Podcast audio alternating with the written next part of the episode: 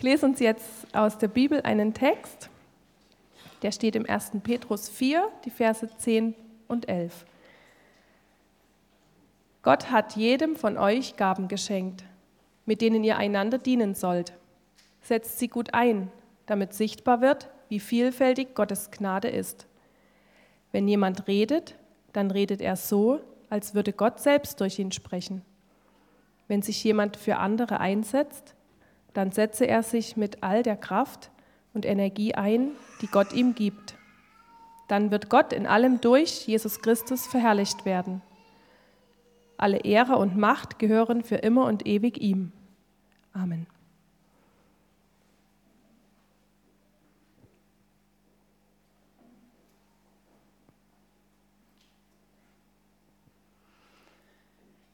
Ich weiß nicht, ob ihr Elisabeth Hahnke kennt. Bild von ihr? Genau. Das ist eine junge Frau, die äh, Rock Your Life gegründet hat. Sie hat eine ganz interessante Biografie. Und in einem Interview wurde sie gefragt, was sie denn in ihrem Leben nachhaltig beeindruckt hat oder beeinflusst hat. Und da hat sie von drei Personen erzählt. Sie erzählt, die erste Person auf ihrem Weg, das war ihre Mutter. Ihre Mutter ist in einer Familie groß geworden mit viel Angst, mit viel Not, auch mit Gewalt. Und ihre Mutter war irgendwann mal so verzweifelt, dass sie wirklich auf die Knie gegangen ist und hat zu Gott geschrien, dass er doch bitte machen soll, dass sie mal in einer Familie, dass sie mal eine Familie gründen kann, in der man sich lieb hat. Damals war ihre Mutter fünf. Und ist tatsächlich so geworden. Ihre Mutter hat Elisabeth Hanke gezeigt, egal wie die Situation ausschaut, in der du gerade stehst, egal wie düster deine Vergangenheit ist, das muss nicht so bleiben. Das ist keine Einbahnstraße, das ist kein unabänderliches Schicksal. Die zweite Person, die sie nachhaltig beeinflusst hat, das war ihre Schwiegermutter. Ihre Schwiegermutter hat ihr die Frage gestellt, Elisabeth, und da war sie Anfang 20, Elisabeth, was möchtest du denn mal mit deinem kostbaren Leben anfangen? Und sie hat gesagt, diese Frage, die ist irgendwie bei ihr hängen geblieben, weil das war was ganz anderes wie so, ja, was willst du denn mal werden? Was willst du denn studieren? Welche Karriere willst du denn machen? Was willst du mit deinem kostbaren Leben anfangen? Elisabeth Hanke ist in Berlin-Hellersdorf aufgewachsen, in der Platte. Und sie erzählt, dass sie sich ihre ganze Jugend über ähm, da immer versteckt hat. Also sie, es war ihr so peinlich, dass sie in einer Plattenbausiedlung groß geworden ist. Und als ihr diese Frage ihrer Schwiegermutter dann immer wieder durch den Kopf ging, da ist ihr, ihr klar geworden, sie steht nur deswegen oder vor allem deswegen an dieser guten Stelle in ihrem Leben jetzt, weil sie eine Familie hatte, die hinter ihr gestanden ist, weil es immer Menschen gab, die sie aufgebaut haben, die an sie geglaubt haben, die sie ermutigt haben, selbst wenn sie selber nicht an sich glauben konnte. Und als sie dann so beides ein bisschen so sich vor Augen geführt hat, ihre Mutter und ihre Jugend in der Plattenbausiedlung, ähm, da hat sie gemerkt, das ist so ihr, das sind so ihre Wurzeln. Und ja, sie möchte mal irgendwas im Bildungsbereich bewegen.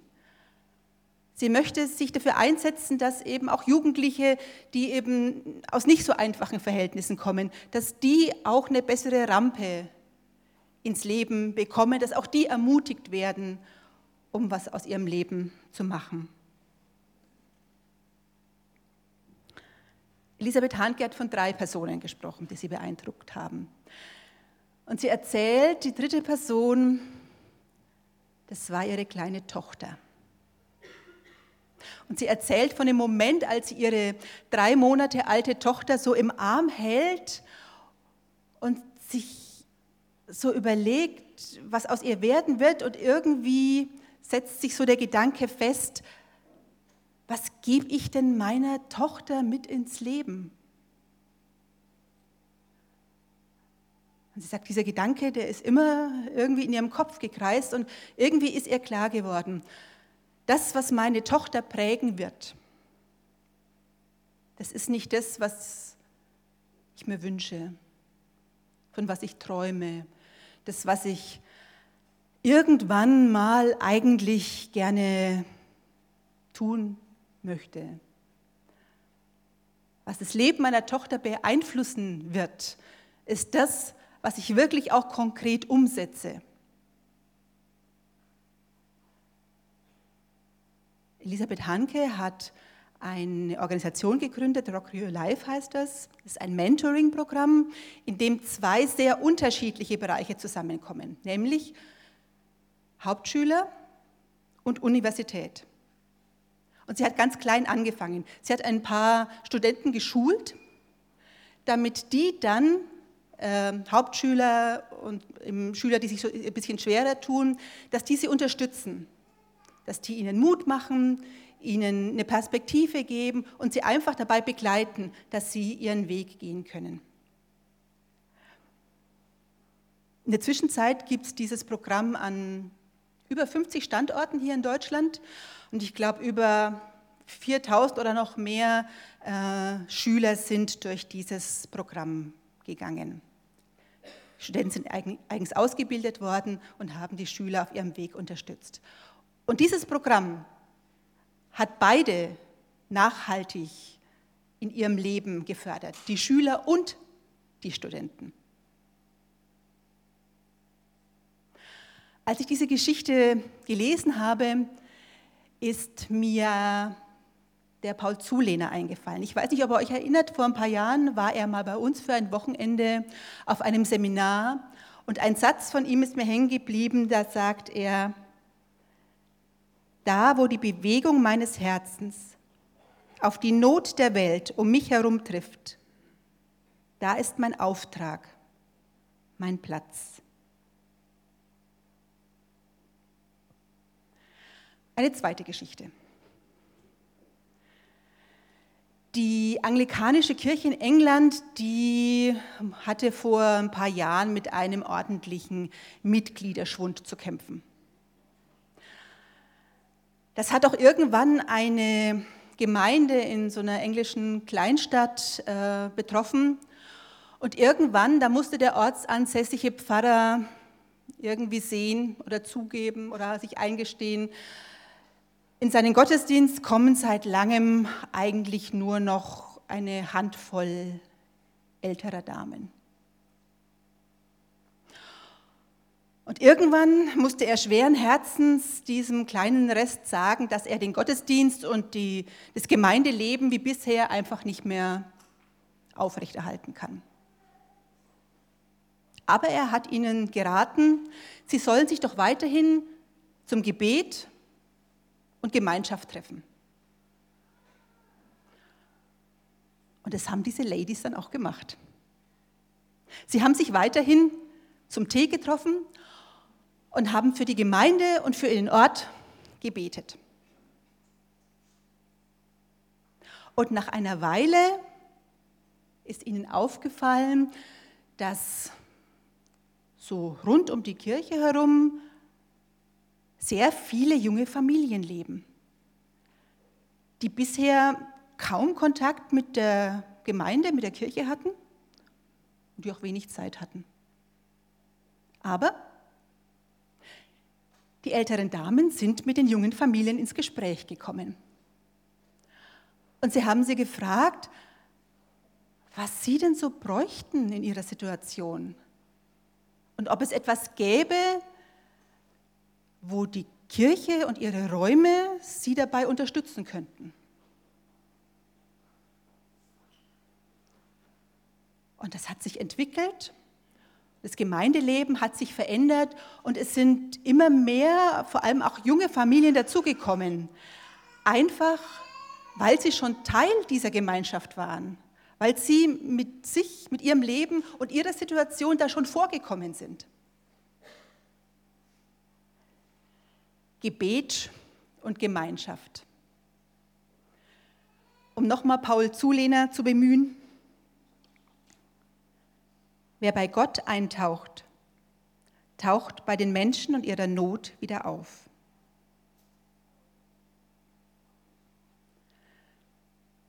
Ein drittes Bild. Ihr müsst heute Morgen mit ein paar Bildern leben. Nichts ist so beständig wie die Veränderung. Das haben wir bei Elia ja nicht erst in den letzten drei Jahren festgestellt. Das werdet vielleicht auch ihr in eurem Umfeld, im Beruf, in der Schule, in eurem Privatleben ähm, feststellen. Veränderung kann ich jetzt begrüßen oder ich kann das nicht haben wollen oder mich davor fürchten. Sie kommt trotzdem, ob ich will oder nicht. Dass ich mal eine Gleitsichtbrille brauchen würde, habe ich mir auch nicht ausgesucht irgendwann habe ich halt gemerkt, es ist zu weit, ich kann es nicht mehr verleugnen und ich muss mich an den Optiker meines Vertrauens wenden. Veränderung passiert. Wir, die Welt um uns herum, die Gesellschaft, Menschen, Umstände, sie verändern sich ständig und leider nicht immer automatisch zum Guten. Im Gegenteil. Hat so das Gefühl, dass Neid und Hass und Zorn und Gewalt eigentlich immer größer werden. Braucht man nur mal einen Blick in die, in die Nachrichten oder in die sozialen Netzwerke werfen. Und da drängt sich die Frage auf, wie können wir als Christen, als Einzelne und als ganze Gemeinschaft denn da einen Unterschied machen? Wie können wir da etwas verändern? Wie können wir der Liebe Gottes zu uns und seiner Welt Ausdruck verleihen? So haben wir es in einem Kernsatz für uns als Gemeinde definiert. Wie können wir ganz konkret unser Umfeld positiv verändern? Wie können wir Jesus nachfolgen? Und wie können wir immer wieder neue Wege suchen, um diese Liebe Gottes zu uns, auch zu den Menschen um uns herum zu bringen?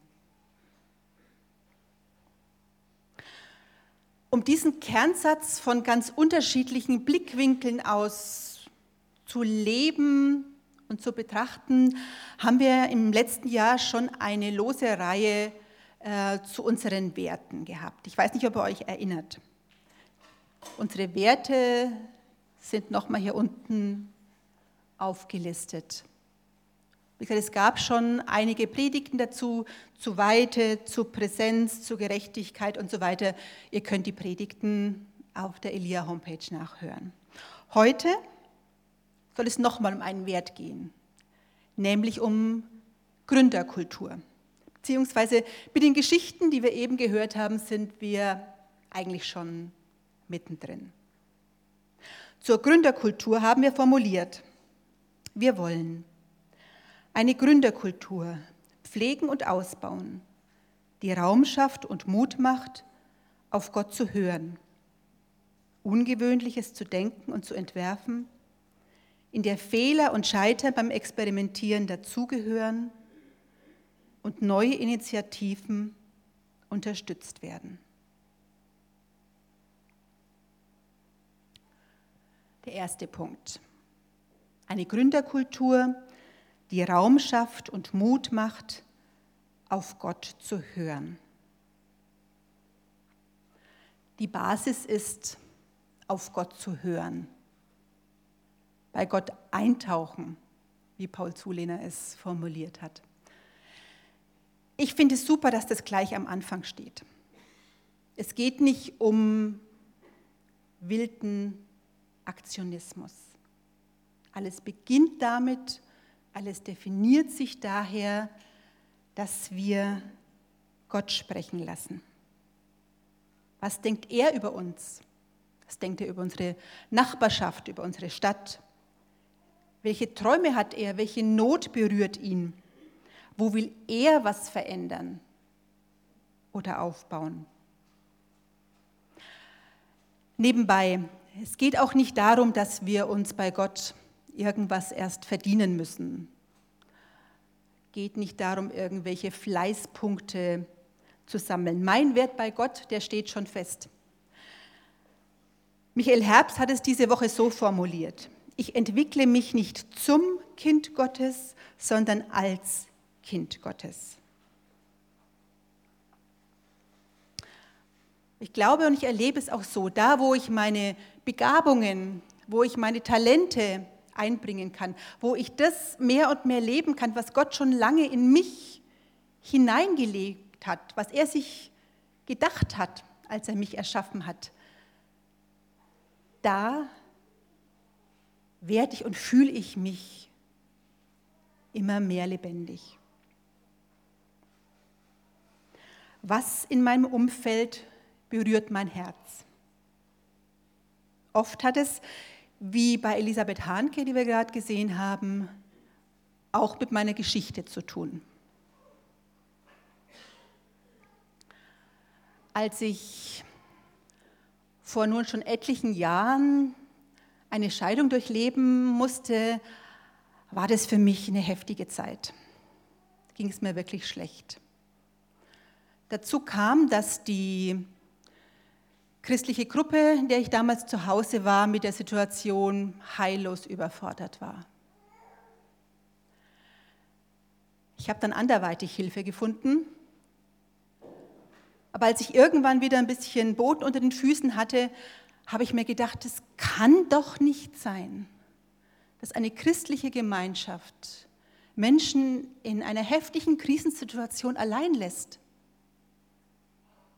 Also Jesus hätte die Menschen zum Essen eingeladen, da bin ich sicher. Und als ich dann kurze Zeit später in England ein Programm kennengelernt habe, das wir jetzt in Deutschland unter dem äh, Namen Lieben, Scheitern, Leben umsetzen, dann da bin ich auch sofort drauf angesprungen und habe das mitgebracht, ähm, weil mein Herz da geschlagen hat und immer noch schlägt was an Nöten und Ungerechtigkeit berührt dein Herz?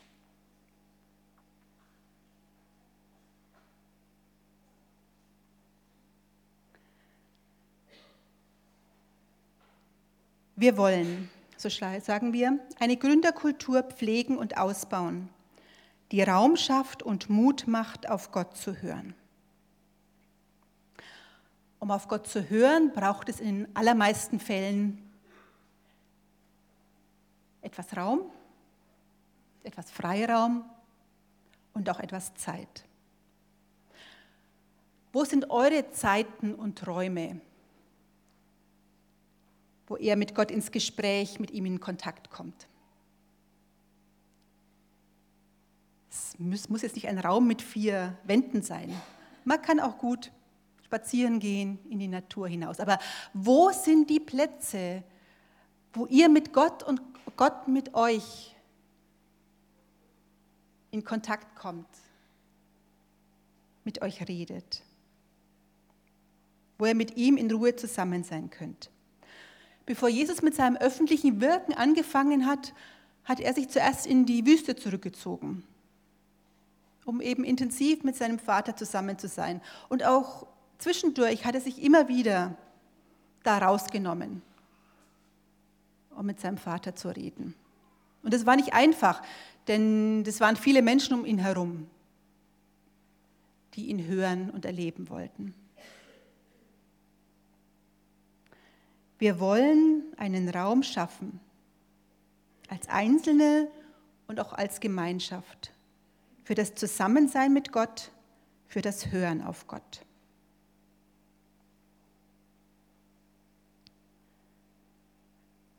Eine Gründerkultur, die Raum schafft und Mut macht, auf Gott zu hören. Die ermutigt, Ungewöhnliches zu denken und zu entwerfen. Ein gutes Beispiel ist für mich Verlangen. Als wir vor etlichen Jahren mit einem ersten Micha-Kurs angefangen haben, ich glaube, da hat sich niemand träumen lassen, was sich mal alles daraus entwickeln könnte. Am Ende dieses Kurses, da sollte man was konkret umsetzen, irgendein kleines Projekt. Und die damals dabei waren, haben sich so überlegt, hm, was können wir so einigermaßen und was macht uns auch Spaß? Und haben damals eine erste ganz einfache Webseite entwickelt, in der man eben Initiativen, Tipps rund um einen fairen äh, Lebensstil gesammelt haben. Und was ist alles daraus geworden? Verlangen gibt es in der Zwischenzeit seit zehn Jahren und das werden wir dieses Jahr auch noch feiern. Und aus einer einfachen Webseite ist ein Team geworden, das vieles stemmt, die an vielen Ständen da sind, die gut vernetzt sind mit vielen Initiativen in ganz Erlangen ähm, sogar der Oberbürgermeister ist auf Verlangen ja aufmerksam geworden und hat am Weihnachtsmarkt die Verlangen-Lebkuchen mitverkauft. Stichwort fair. Wahrscheinlich kennt ihr die Zotter-Schokolade. Josef Zotter, der kreative Kopf dahinter, der Unternehmer, der ist sehr pfiffig der schaut nicht nur, also der besucht nicht nur seine Kakaobauern und schaut, dass die eben vernünftige Arbeitsbedingungen haben und auch fair bezahlt werden. Der entwickelt auch ständig neue Schokoladenkreationen. Also zum Beispiel handgeschöpfte äh, Schokolade mit arabischer Minze und Datteln oder Mango und Muskatblüten. Es gibt noch viel Exotischeres. Also er ist wirklich sehr kreativ und auch erfolgreich, das muss man sagen. In seinem Schokoladenmuseum in Österreich habe ich das entdeckt. Was nächste Bild?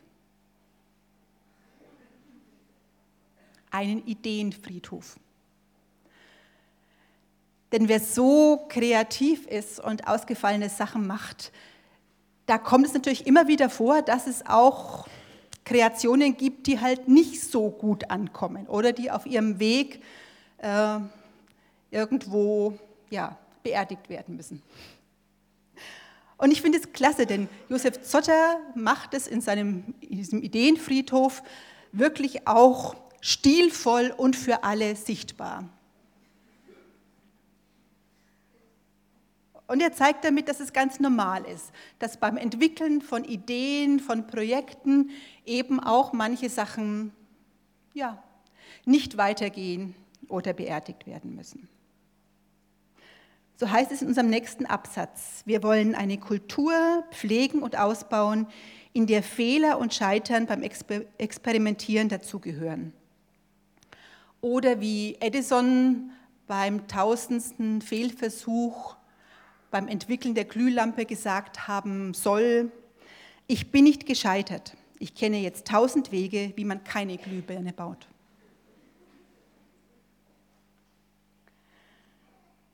Ein weiteres großartiges Projekt von Elia ist Kids im Park.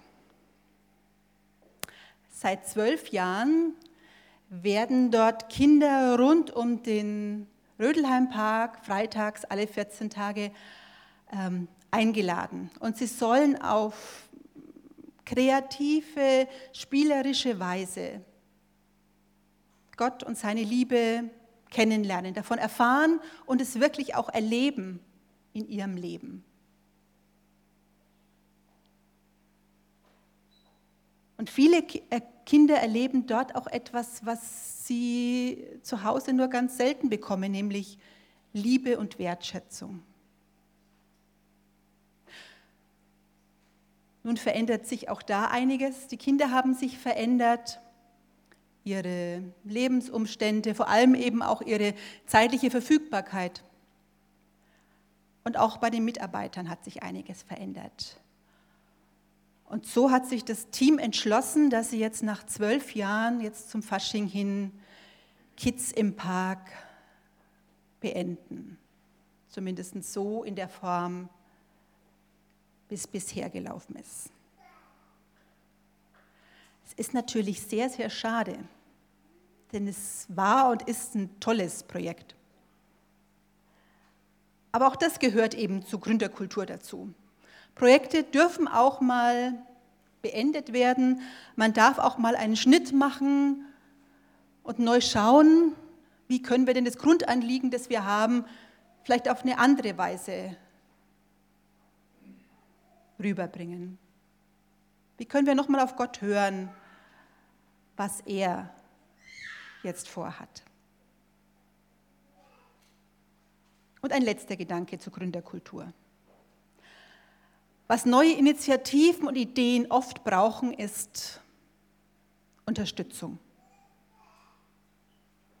Manche Ideen, die so vor sich hin schlummern, die muss man vielleicht einfach mal jemandem erzählen.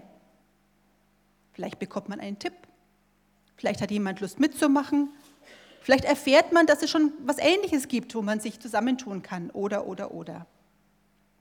Vielleicht könnten ja unsere Elia-Foren in Zukunft so eine Plattform bieten, wo man sich gegenseitig einfach auch so von Ideen, die so langsam vor sich hin keimen, was sich davon gegenseitig erzählen kann. Bei Parker Palmer habe ich eine ganz interessante Methode gefunden, die Menschen hilft, mehr Klarheit über solche Ideen zu bekommen ähm, und auch bestimmte Fragestellungen zu klären. Es geht so, dass derjenige, ich sage jetzt mal der potenzielle Gründer, sich ein paar Leute sucht, so um sich schart. Diesen vier oder fünf oder sechs Personen erzählt er dann so 10, 15 Minuten lang von seiner Idee. Was ist genau der Hintergrund? Was sind die Herausforderungen? Was gibt es zu beachten? Alles, was irgendwie diese ganze Idee beeinflussen könnte oder betreffen könnte.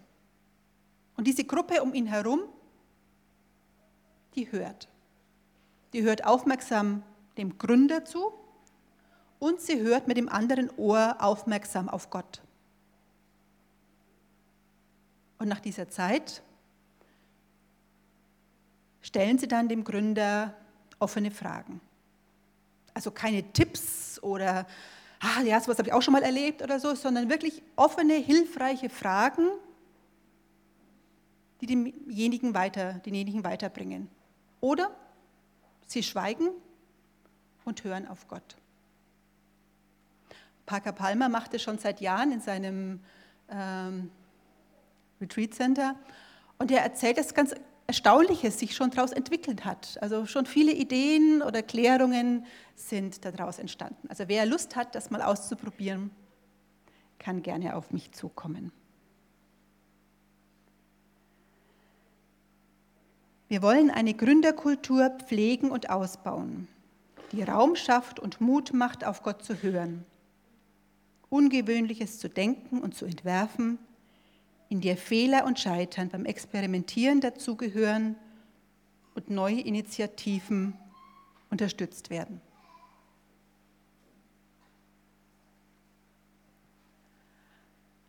Wo stehst du gerade? Hast du vielleicht schon lange eine Idee?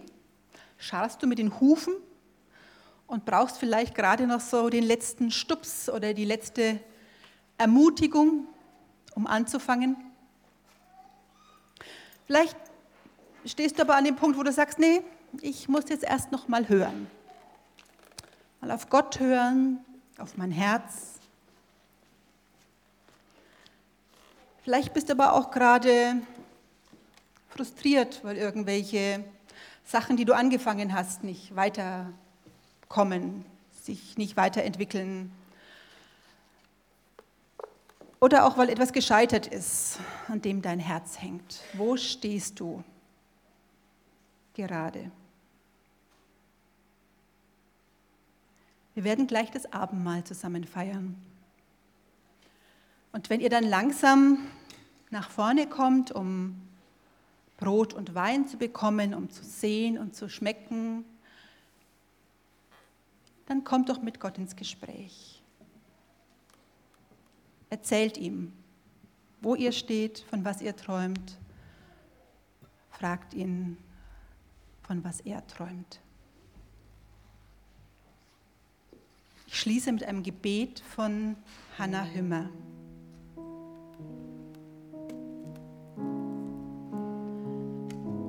Meine Unmöglichkeiten machst du zu deinen Möglichkeiten, du liebender Gott. Durchströme mich mit dem Atem deiner Liebe, mit deinem Geist, dass ich neu werde und mein Leben ein Segen wird, auch für andere.